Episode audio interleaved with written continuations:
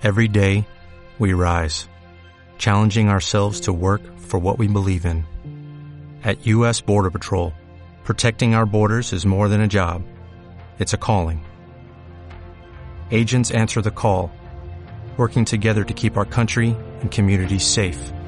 If you are ready for a new mission, join U.S. Border Patrol and go beyond. Learn more at cbp.gov/careers. El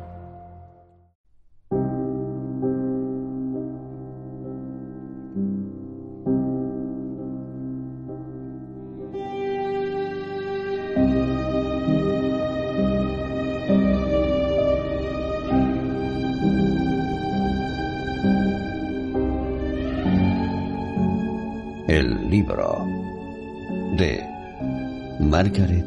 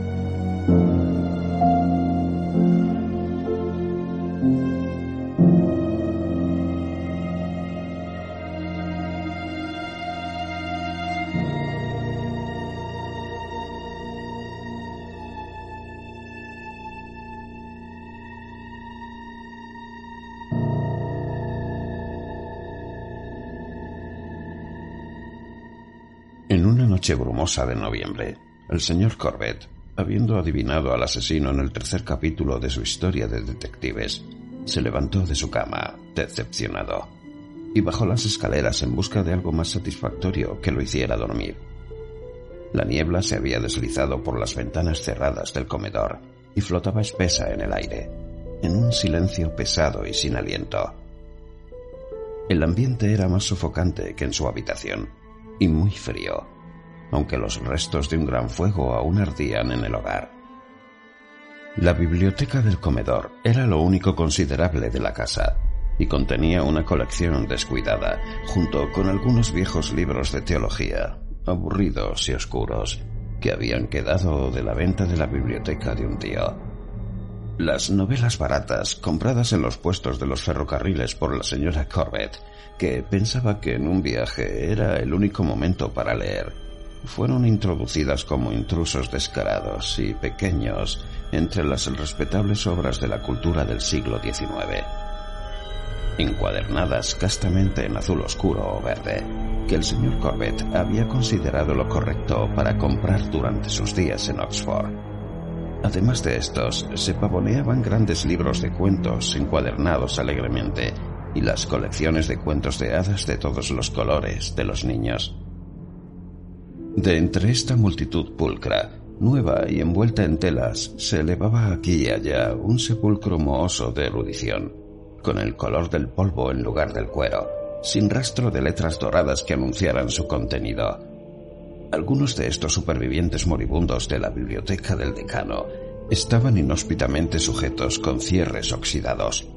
Todos permanecieron cerrados y parecían impenetrables, sus lomos en blanco y prohibidos, levantados por encima de su frívolo entorno, con el aire de desprecio que pertenece a un conocimiento privado y oculto. Porque sólo el gusano de la corrupción se abría paso ahora a través de sus páginas malolientes. Corbett tuvo una fantasía inusual al imaginar que el aire vaporoso y cargado de niebla, que parecía colgar más denso alrededor de la estantería, era como un aliento húmedo y venenoso, exhalado por uno u otro de estos volúmenes que se pudrían lentamente. La incomodidad ante esta presencia penetrante e impalpable se apoderó de él de forma más aguda que en cualquier otro momento del día. En un intento de aclararse la garganta, se atragantó de la manera más desagradable. Se apresuró a elegir un Dickens del segundo estante según correspondiera a la niebla de Londres. Y había vuelto al pie de las escaleras cuando decidió que su lectura de esta noche debía ser, en contraste, de cielos azules italianos y estatuas blancas, en hermosas frases rítmicas. Volvió por un Walter Pater. Encontró a Marius en el Epicúreo, inclinado hacia un lado a través del hueco dejado por su retirada de la vieja tienda de curiosidades. Era una brecha muy grande para haber sido dejado por un solo volumen, porque los libros en ese estante se habían encajado muy juntos. Volvió a poner a Dickens y vio que aún quedaba espacio para un libro grande. Se dijo a sí mismo con palabras cuidadosas y precisas. Esto es una tontería. No es posible que alguien haya entrado en el comedor y sacado un libro mientras yo cruzaba el pasillo. Debió haber habido un hueco antes, en el segundo estante. Pero otra parte de su mente seguía diciendo en un torrente apresurado y caído. No había ningún espacio en el segundo estante. No había ningún espacio en el segundo estante. Arrebató también a Marius como la vieja tienda de curiosidades y se dirigió a su habitación con una prisa que era innecesaria y absurda ya que, aunque creyera en los fantasmas, cosa que no creía, no tenía la menor razón para sospechar que había uno en la moderna casa de Kensington, en la que él y su familia habían vivido durante los últimos 15 años. Leer era lo mejor para calmar los nervios, y Dickens era un autor agradable, sano y robusto.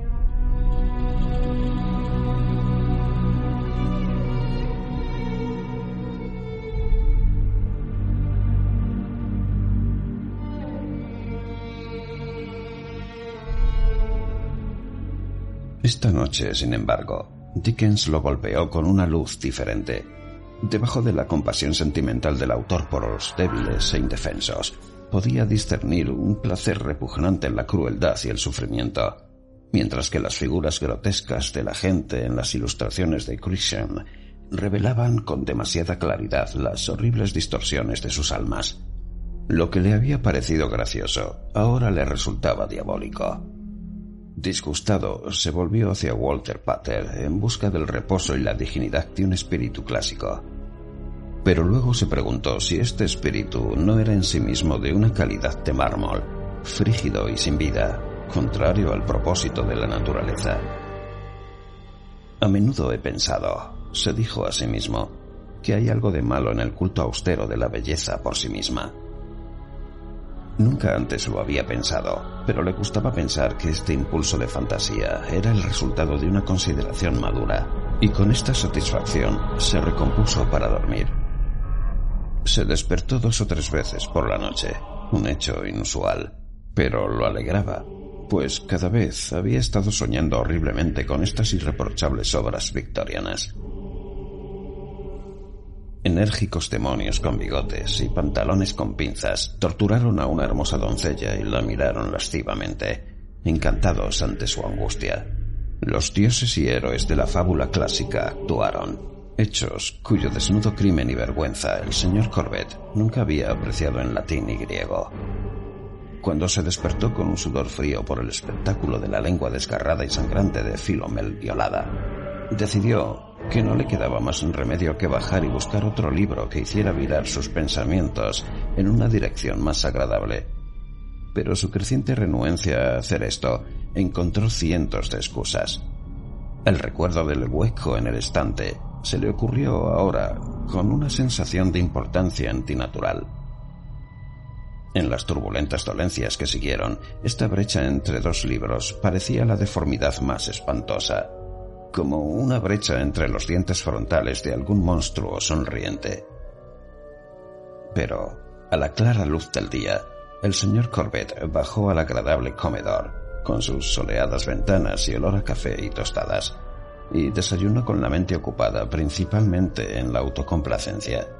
Silbando felizmente, estaba sirviendo su última taza de café, cuando su mirada, pagando hacia la estantería, notó que ahora no había ningún espacio en el segundo estante.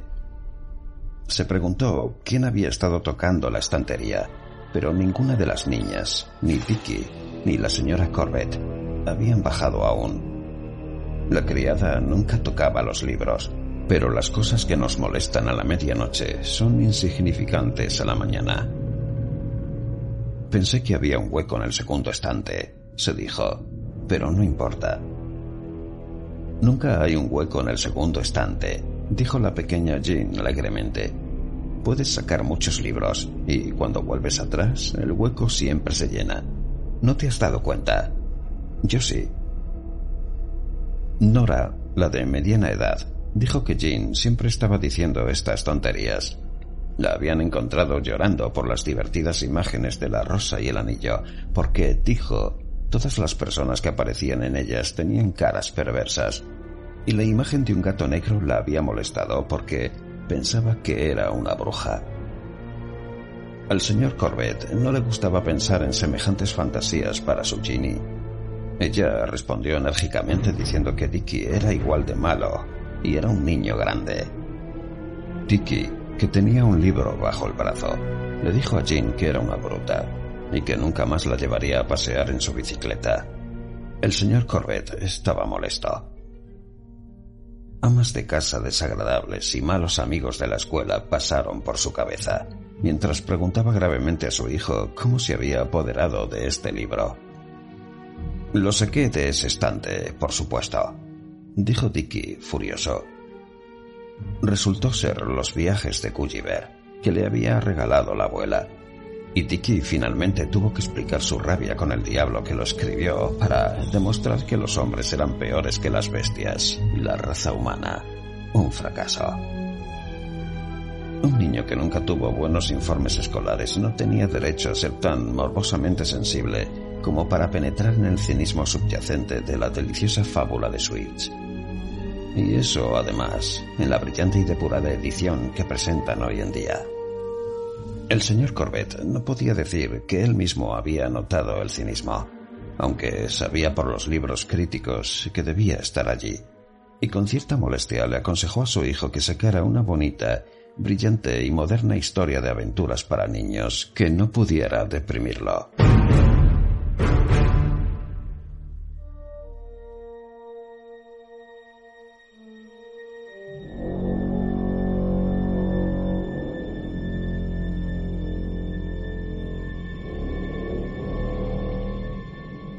El señor Corbett pronto descubrió que él también se sentía extraño. Cada nuevo libro le parecía débil, de mal gusto e insípido, mientras que sus libros antiguos y familiares eran deprimentes o incluso, de alguna manera oscura, repugnantes. Todos los autores deben tener una mente sucia. Probablemente escribieron lo que no se atrevieron a expresar en sus vidas. Stevenson había dicho que la literatura era una secreción mórbida volvió a leer a Stevenson para descubrir su peculiar morbosidad y detectó en sus ensayos una autocompasión disfrazada de coraje y en la isla del tesoro la enfermiza atracción de un inválido por la brutalidad. Esto le dio entusiasmo por descubrir lo que tanto le disgustaba, y su gusto por la lectura revivió mientras exploraba con deleite las enfermedades ocultas de las mentes que los tontos habían valorado como grandes y nobles vio a Jane Austen y Sherlock Bront como dos desagradables ejemplos de soltería, una como una entrometida en los flirteos de todos los demás, la otra como una de delirante y ansiosa que busca la autoinmolación en el altar de sus pasiones frustradas. Estos poderes de penetración lo asombraron. Con una mente tan aguda y original debería haber alcanzado la grandeza. Sin embargo, era un mero abogado, y nada prosperó. Si tuviera el dinero, podría hacer algo con esas acciones de marfil, pero sería una apuesta pura, y no tuvo suerte. Su envidia natural por sus conocidos más ricos ahora se mezclaba con un desprecio por su estupidez que se acercaba al odio. La digestión de su almuerzo en la City se arruinó al conocer a unos tontos sentimentales pero exitosos a quienes alguna vez había considerado como personas agradables. El solo hecho de verlos estropeaba su juego de golf, por lo que llegó a preferir leer solo en el comedor, incluso en las tardes soleadas. Descubrió también, y con un leve sobresalto, que la señora Corbett siempre lo había aburrido. A Tiki le empezó a desagradar activamente como una imbécil insolente, y las dos chicas le parecían tan insípidamente ratones blancos. Fue un alivio cuando él abolió la aburrida costumbre de ir a darles las buenas noches.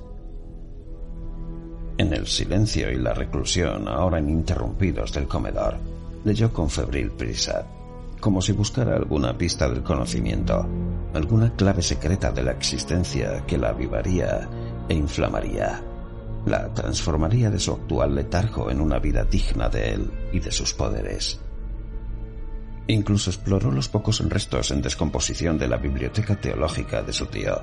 Aburrido y desconcertado, persistió y tuvo el alivio ocasional de un feo grabado en madera de Adán y Eva, con figuras como almohadillas y cabellos como dalias, o un mapa del cosmos, con la boca del infierno en la esquina, eructando demonios. Uno de estos libros tenía diagramas y símbolos en el margen que consideró fórmulas matemáticas de un tipo que no conocía. En ese momento descubrió que estaban dibujados, no impresos, y que el libro estaba en manuscrito, con una escritura negra muy pulcra y malhumorada. Además, en latín, era un hecho que le provocó al señor Corbett una conmoción de desilusión irracional, porque mientras examinaba los signos al margen, se había sentido invadido por un júbilo extraordinario, como si se supiera a sí mismo al borde de un descubrimiento que debería alterar toda su vida. Pero se había olvidado de su latín. Con un aire secreto y culpable que habría parecido absurdo a cualquiera que conociera su inofensivo propósito, se escabulló hasta el aula en busca del diccionario y la gramática latina de Dicky, y se apresuró a regresar al comedor, donde trató de descubrir de qué se trataba. No tenía título ni autor. Se habían dejado varias páginas en blanco al final, y la escritura terminaba en la parte inferior de una página, sin florituras, como si el libro se hubiera dejado sin terminar. Por las frases que podía traducir, parecía ser un trabajo de teología más que de matemáticas. Había constantes en referencias al maestro, a sus deseos y mandatos, que parecían ser de un tipo complicado. El señor Corbett comenzó saltándose estos como simples relatos de ceremonias, pero una palabra le llamó la atención, ya que es poco probable que ocurra en un relato de este tipo. Leyó este pasaje con atención, buscando cada palabra en el diccionario, y apenas podía creer el resultado de su traducción. Claramente, decidió, este libro debe ser de algún misionero temprano, y el pasaje que acabo de leer es el relato de un rito horrible practicado por una tribu salvaje de adoradores del diablo. Aunque lo llamó horrible, reflexionó sobre ello, memorizando cada detalle. Luego se entretuvo copiando los márgenes y tratando de descubrir su significado. Pero una sensación de frío enfermizo se apoderó de él. La cabeza le daba vueltas y apenas podía ver las figuras ante sus ojos. Sospechaba un ataque repentino de influenza y fue a pedirle medicinas a su esposa.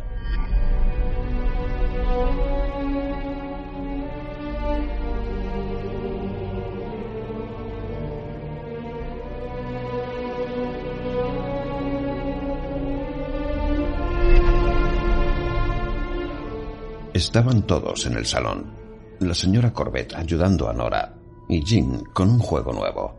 Dicky tocando la pianola y Mike, el terrier irlandés, que había abandonado recientemente su lugar de costumbre en la alfombra del comedor, estaba tendido junto al fuego.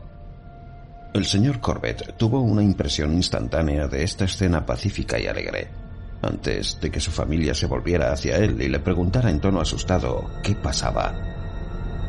Pensó que se veían y sonaban como ovejas, Nada en su apariencia en el espejo le pareció extraño. Eran sus rostros boquiabiertos los que no estaban familiarizados. Entonces notó el comportamiento extraordinario de Mike, que había salido de la alfombra de la chimenea y estaba agachado en el rincón más alejado, sin emitir ningún sonido, pero con los ojos dilatados y espuma alrededor de los dientes desnudos. Bajo la mirada del señor Corbett, se escabulló hacia la puerta gimiendo de una manera débil y abyecta, y luego, como lo llamaba su amo, gruñó horriblemente y se le erizaron los cabellos de la nuca. Dicky lo soltó y lo oyeron arrastrarse a un ritmo frenético por las escaleras hacia la cocina, y luego, una y otra vez, un aullido prolongado. ¿Qué le pasa a Mike? preguntó la señora Corbett. Su pregunta rompió un silencio que parecía haber durado mucho tiempo. Jean comenzó a llorar. El señor Corbett dijo con irritación que no sabía qué le pasaba a ninguno de ellos. Entonces Nora preguntó, ¿Qué es esa marca roja en tu cara? Miró de nuevo en el cristal y no vio nada. Está bastante clara desde aquí, dijo Dicky. Puedo ver la marca de un dedo. Sí, eso es lo que es, dijo la señora Corbett con su voz enérgica y entrecortada. La huella de un dedo en tu frente. Has estado escribiendo con tinta roja. El señor Corbett abandonó precipitadamente la habitación.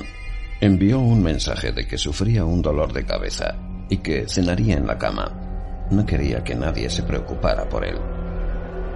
A la mañana siguiente estaba asombrado por sus fantasías de influenza, porque nunca se había sentido tan bien en su vida. Nadie comentó su aspecto en el desayuno, por lo que concluyó que la marca había desaparecido. El viejo libro en latín que había estado traduciendo la noche anterior había sido retirado del escritorio, aunque la gramática y el diccionario de Dicky todavía estaban allí. El segundo estante estaba, como siempre, durante el día, muy apretado.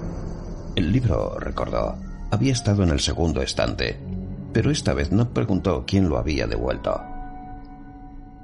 Ese día tuvo un inesperado golpe de suerte en un nuevo cliente de nombre Crab, quien le confió grandes sumas de dinero.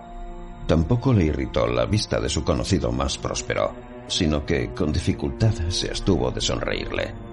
Estaba tan seguro de que esta notable habilidad pronto lo colocaría más alto que cualquiera de ellos.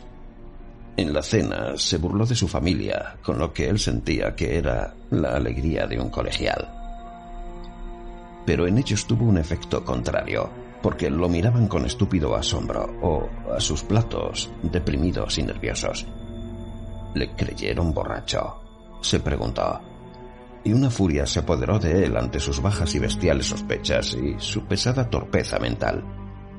Vaya, era más joven que cualquiera de ellos pero a pesar de este nuevo estado de alerta, no pudo prestar atención a las cartas que debería haber escrito esa noche, y se dirigió a la estantería para distraerse un poco.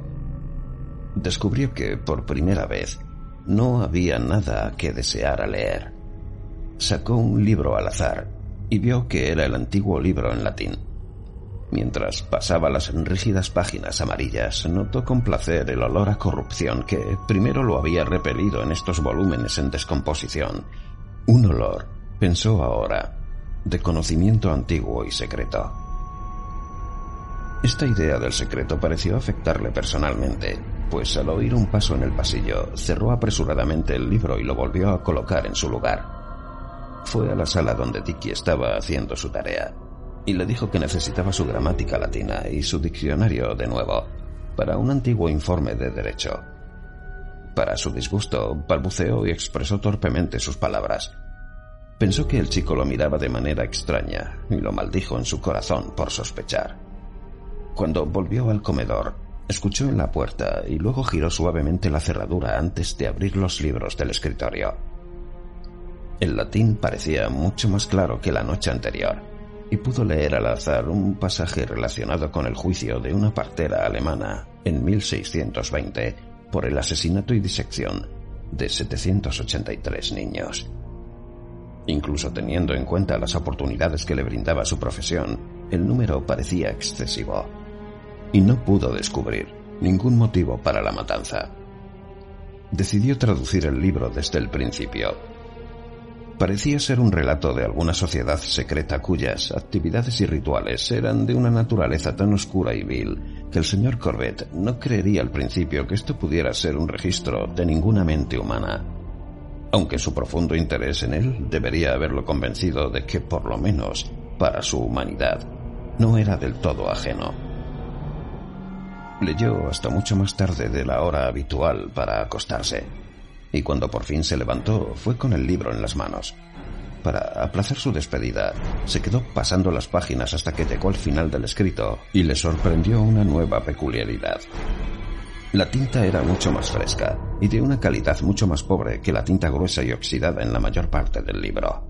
Si lo hubiera examinado de cerca, habría dicho que era de fabricación moderna y que estaba escrito muy recientemente, si no fuera por el hecho de que estaba escrito con la misma caligrafía malhumorada de finales del siglo XVII. Esto, sin embargo, no explicaba la perplejidad, incluso la consternación y el miedo que ahora sentía mientras miraba la última frase. Decía, Continete in perennibus studis. Y de inmediato lo reconoció como una etiqueta ciceroniana que se le había grabado en la escuela. No podía entender cómo no se había dado cuenta ayer. Luego recordó que el libro había terminado al pie de una página, pero ahora las dos últimas oraciones estaban escritas en la parte superior de una página.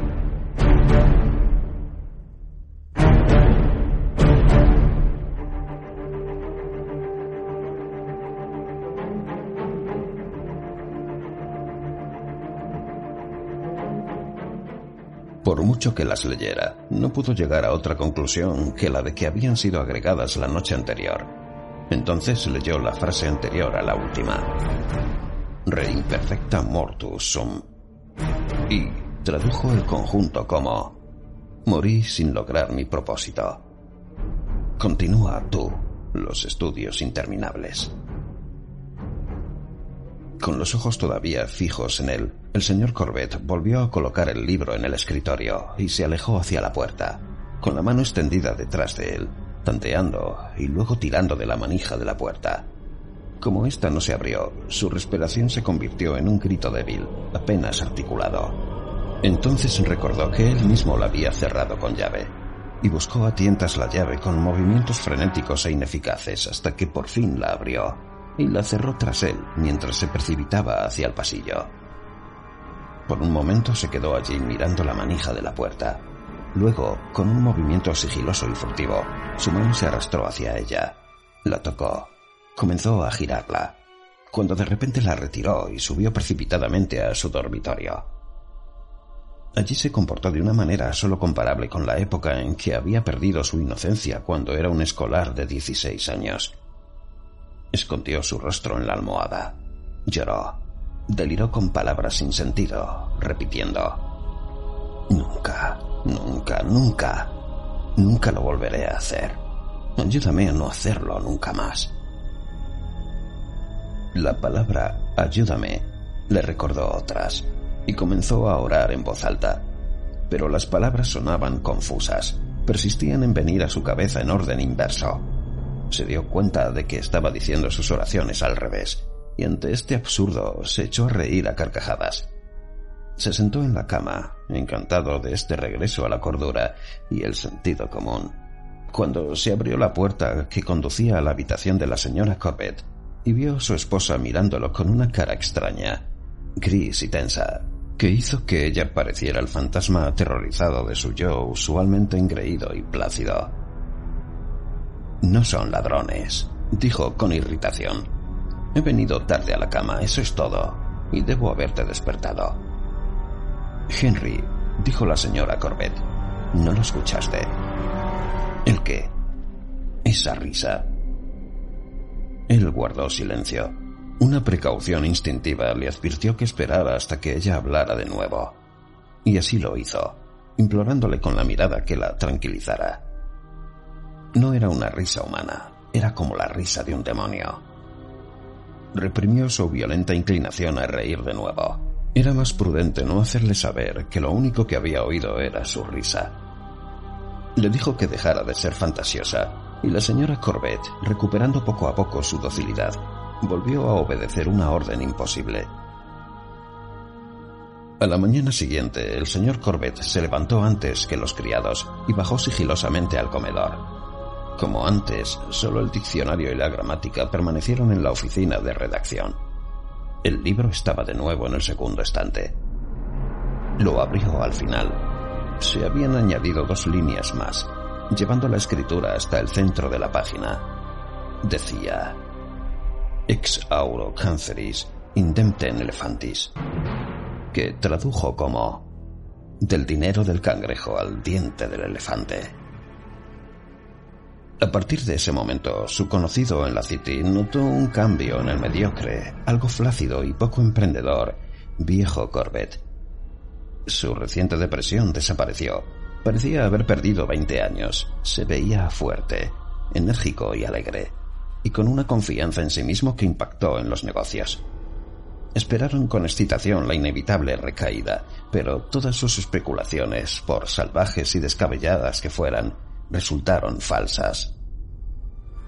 Él ya no los evitaba, sino que se desviaba de su camino para mostrar su conciencia de suerte, audacia y vigor, y burlarse de ellos de una manera que comenzó a hacer que le desagradaran activamente. Esto lo acogió con deleite, como un signo de la envidia de los demás y su superioridad. Nunca se quedaba en la ciudad para cenas o teatros, porque ahora siempre tenía prisa por llegar a casa, donde, en cuanto estaba seguro de que no lo molestarían, sacaba el libro del segundo estante del comedor y repasaba las últimas páginas. Todas las mañanas descubría que se habían añadido unas pocas palabras desde la noche anterior, y siempre formaban, según consideraba, mandatos para él mismo. Al principio solo se referían a sus transacciones monetarias, lo que aseguraba sus más atrevidas fantasías, y desde el brillante e imprevisto éxito que había acompañado su apuesta con el dinero del señor Crab en marfil africano, siguió todos esos consejos sin vacilar. Pero ahora, entremezclados con estos mandatos, había otros de carácter sin sentido, infantil pero repugnante, como los que podría inventar un imbécil, o debe admitirse por las ociosas fantasías de cualquier hombre corriente que permita que su imaginación lo haga vagar desenfrenadamente. El señor Corbett se sorprendió al reconocer una de las dos fantasías propias que se le habían ocurrido durante su frecuente aburrimiento en la iglesia, y que no había creído que pudiera concebir ninguna otra mente. En un primer momento no prestó atención a estas instrucciones, pero descubrió que sus nuevas especulaciones declinaban tan rápidamente que se aterrorizó no solo por su fortuna, sino también por su reputación e incluso por su seguridad, ya que estaba involucrado el dinero de varios de sus clientes. Se le aclaró que debía seguir las órdenes del libro o no seguirlas en absoluto y comenzó a llevar a cabo sus blasfemias pueriles y grotescas con una diversión desdeñosa, que sin embargo fue cambiando gradualmente a un sentido de monstruoso significado. Se volvieron más caprichosas y difíciles de ejecutar, pero él nunca dudó en obedecer ciegamente, impulsado por un miedo que no podía comprender. A estas alturas comprendía el efecto de este libro en los demás a su alrededor y la razón que había impulsado a su misterioso agente a trasladar los libros al segundo estante para que todos, a su vez, cayeran bajo la influencia de ese conocimiento antiguo y secreto.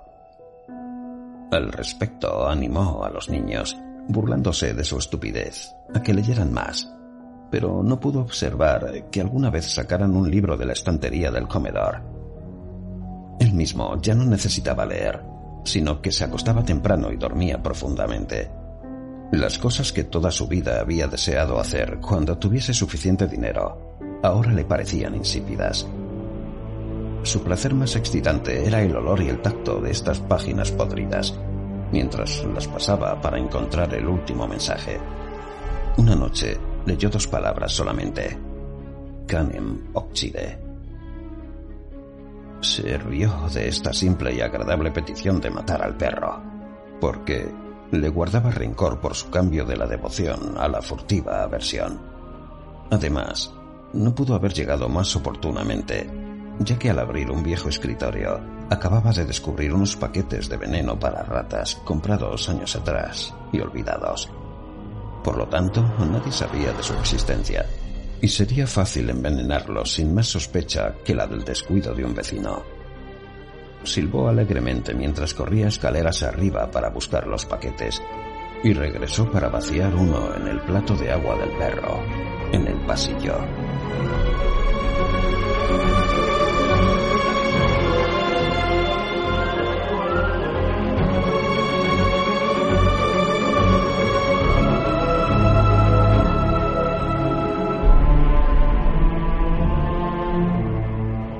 Esa noche, la casa se despertó con gritos de terror provenientes de las escaleras. El señor Corbett fue el primero en apresurarse allí, impulsado por la precaución instintiva que siempre lo acompañaba en estos días. Vio a Jean, en camisón, trepando hasta el rellano sobre sus manos y rodillas, agarrándose a cualquier cosa que le brindara apoyo y gritando de una manera asfixiante, sin lágrimas y antinatural. La llevó a la habitación que compartía con Nora, donde la señora Corbett lo siguió rápidamente. No se pudo sacar nada coherente de Jean. Nora dijo que debía haber vuelto a tener su viejo sueño. Cuando su padre le preguntó de qué se trataba, ella dijo que Jean a veces se despertaba en la noche llorando, porque había soñado con una mano que pasaba de un lado a otro por la estantería del comedor, hasta que encontraba cierto libro y lo sacaba del estante. En este punto, siempre estaba tan asustada que se despertaba. Al escuchar esto, Jean rompió en nuevos gritos y la señora Corbett no quiso dar más explicaciones. El señor Corbett salió a las escaleras para encontrar lo que había traído a la niña desde su cama. Al mirar hacia el pasillo iluminado, vio el plato del perro volcado. Bajó a examinarlo y vio que el agua que había envenenado debió haber sido revuelta y absorbida por el áspero felpudo que estaba bastante mojado. Regresó al cuarto de las niñas, le dijo a su esposa que debía irse a la cama y que él tomaría su turno para consolar a Jim. Ahora estaba mucho más tranquila. La tomó sobre sus rodillas, donde al principio ella se apartó de él.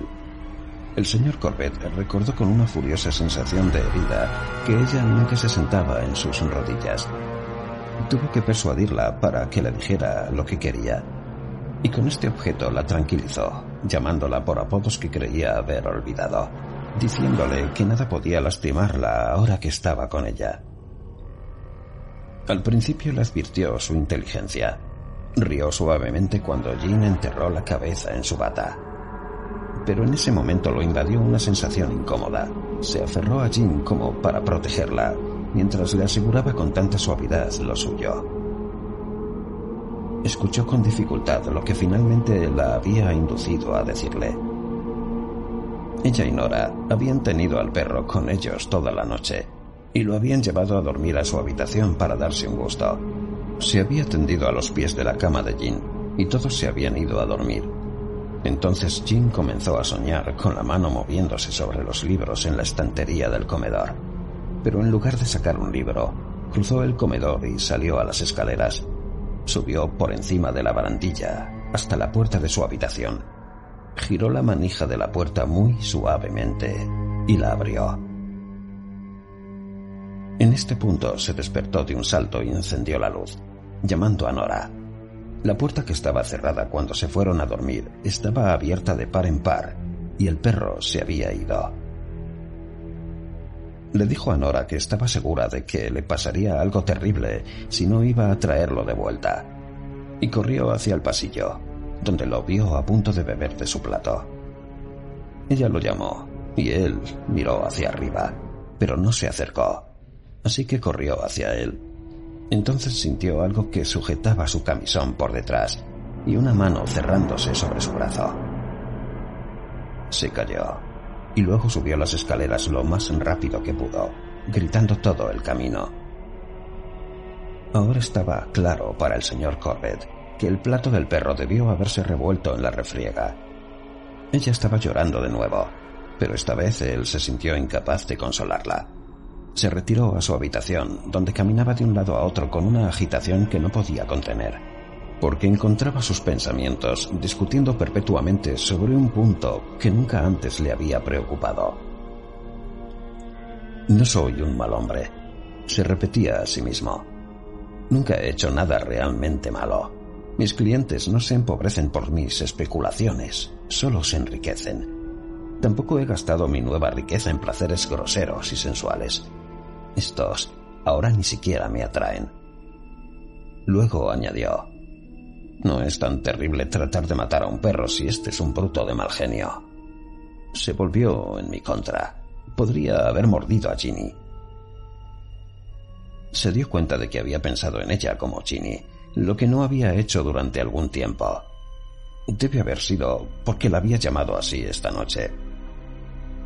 Debía prohibirle que saliera de su habitación por la noche. No podía permitir que se entrometiera. Sería más seguro para él si ella no estuviera allí. De nuevo se apoderó de él esa enfermiza y fría sensación de miedo. Se agarró al poste de la cama como si se cayera. Estaba pensando en un internado.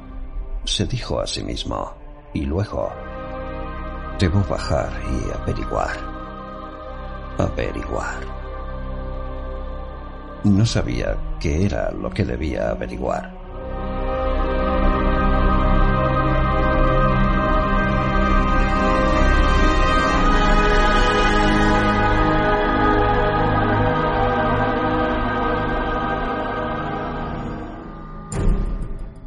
Abrió la puerta y escuchó. La casa estaba en silencio. Se arrastró hasta el rellano y se acercó a la puerta de Nora y Jean, donde de nuevo se quedó escuchando. No se oyó ningún sonido, y en ese momento volvió a sentirse abrumado por un terror irracional. Se imaginó a Jean muy quieta en su cama, demasiado quieta.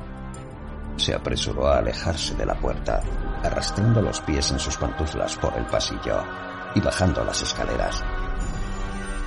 Un fuego brillante todavía ardía en el comedor. Una mirada al reloj le dijo que aún no eran las doce. Se quedó mirando los estantes. En el segundo había un hueco que no estaba allí cuando se fue. Sobre el escritorio había un gran libro abierto. Sabía que debía cruzar la habitación y ver lo que estaba escrito. Luego, como antes, las palabras que no pretendía llegaron sollozando a sus labios. No, no, eso no. Nunca, nunca, nunca. Pero cruzó la habitación y miró el libro. Como la última vez, el mensaje estaba en solo dos palabras. Infante Noxide. Resbaló y cayó hacia adelante contra la cómoda. Sus manos agarraron el libro. Lo levantó mientras se recuperaba y con su dedo trazó las palabras que habían sido escritas. El olor a corrupción se coló en sus fosas nasales. Se dijo a sí mismo que no era un tonto, sino un hombre más fuerte y más sabio que sus compañeros, superior a las emociones comunes de la humanidad, que tenía en sus manos las fuentes del poder antiguo y secreto. Sabía cuál sería el mensaje. Después de todo, era lo único seguro y lógico que podía hacer. Jean había adquirido conocimientos peligrosos. Ella era una espía, una antagonista. Que ella fuera tan inconsciente, que tuviera ocho años, su hija menor y favorita, eran apelaciones sentimentales que no podían significar ninguna diferencia para un hombre con un poder de razonamiento sensato. Todos los que no están conmigo están en mi contra, repitió en voz baja. Mataría tanto al perro como a la niña, con el veneno que nadie sabía que estaba en su poder. Sería bastante seguro. Dejó el libro y se dirigió a la puerta.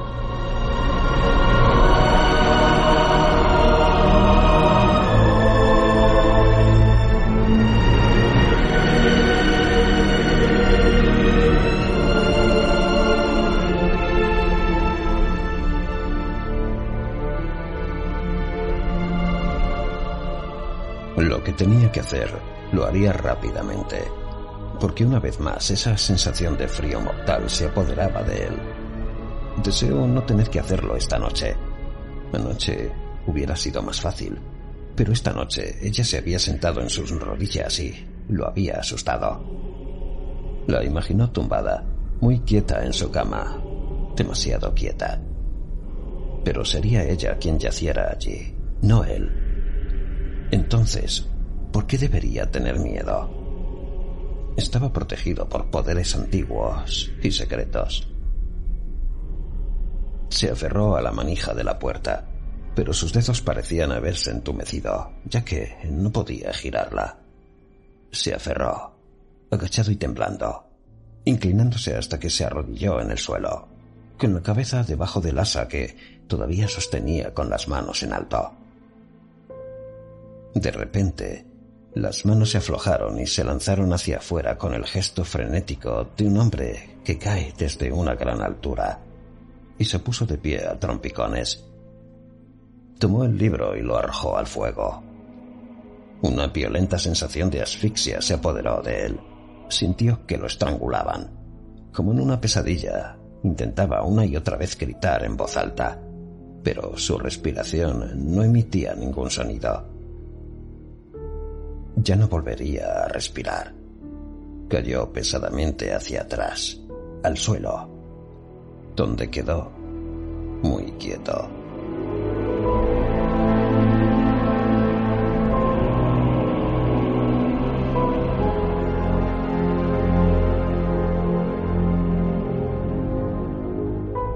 Por la mañana, la criada que vino a abrir las ventanas del comedor encontró a su amo muerto.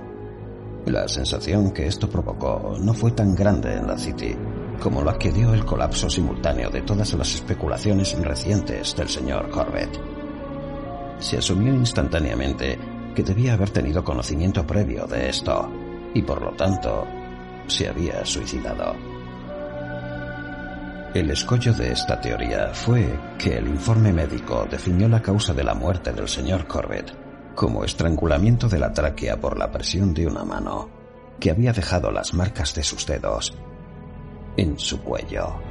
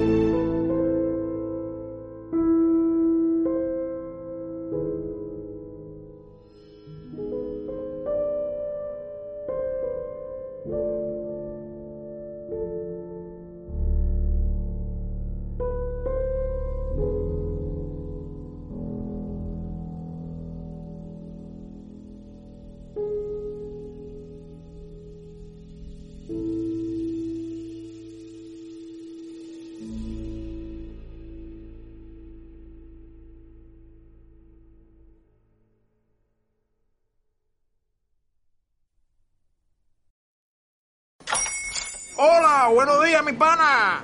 Buenos días, bienvenido a Sherwin Williams. ¡Ey! ¿Qué onda, compadre? ¿Qué onda? Ya tengo lista la pintura que ordenaste en el ProPlus app. Con más de 6.000 representantes en nuestras tiendas listos para atenderte en tu idioma y beneficios para contratistas que encontrarás en aliadopro.com. En Sherwin Williams somos el aliado del PRO.